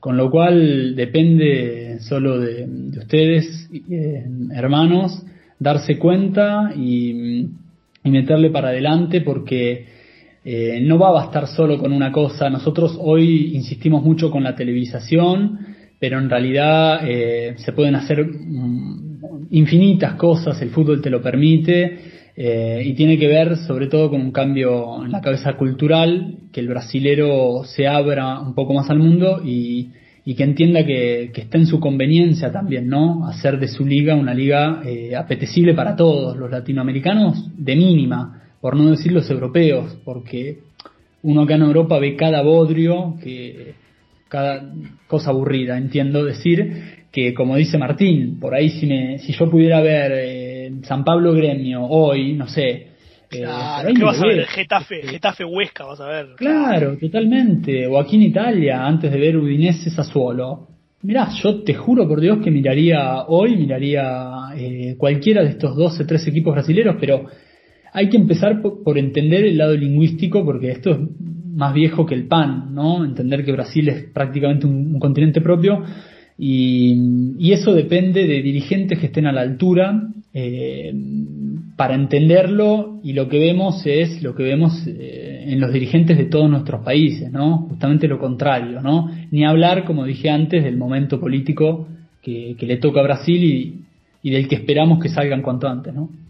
Claro y me hiciste acordar de, la Bundesliga en Alemania porque siempre veo en YouTube eh, momentos ahí y con gente comentando en inglés, o sea, porque saben que si lo ponen en alemán es otra cosa, o sea, y ¿qué tan difícil será transmitir los partidos de Brasil, no ahí en, español, no?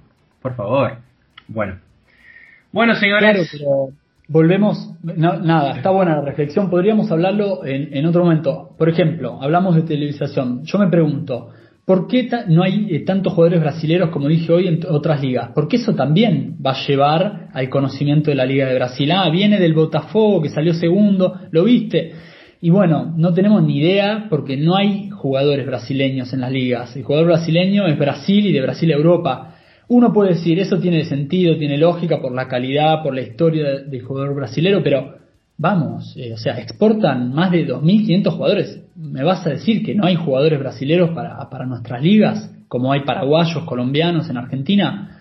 Bueno, ahí va con, con, potenciar mucho más y, y, creo que esto que hoy hablamos en general, como reflexión mucho más general, sacando Brasil y diciendo, bueno, Argentina es un desastre mucho mayor, ¿no?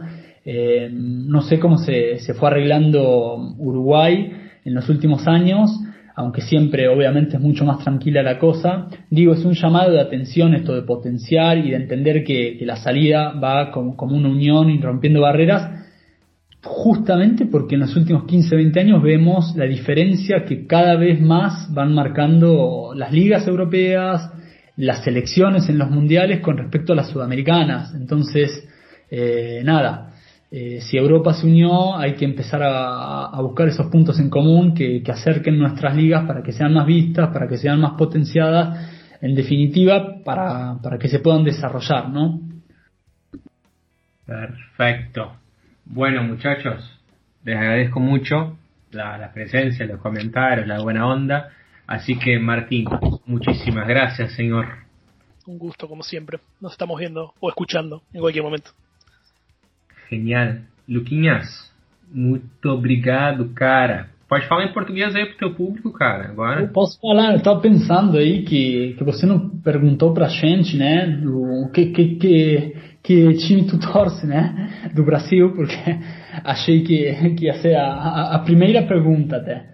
Vai, é verdade. E, Nada, bueno, muchas gracias. Estuvo muy bueno hablar del, del, fútbol brasilero y, y, queda como la primera pregunta del próximo podcast, queda eh, que, de qué equipo fuimos de pequeños de Brasil, porque es algo típico, ¿no? Simpatizar por, por un equipo de otra liga a pesar del desconocimiento. Eh, no sé si para Martín es así en Uruguay, pero para nosotros siempre lo fue. Y, y contaremos por qué también, ¿no? Yo sigo a Dios Hugo. Bueno, ahí va, ahí, y, en el próximo nos vas a contar por qué y quién es Hugo, para los que no lo conocen. Muy bien, ya quedamos entonces pendientes para el próximo. Así que les agradezco muchísimo muchachos, les agradezco a la gente que nos escucha y hasta el próximo, el perro invasor. Chau chau.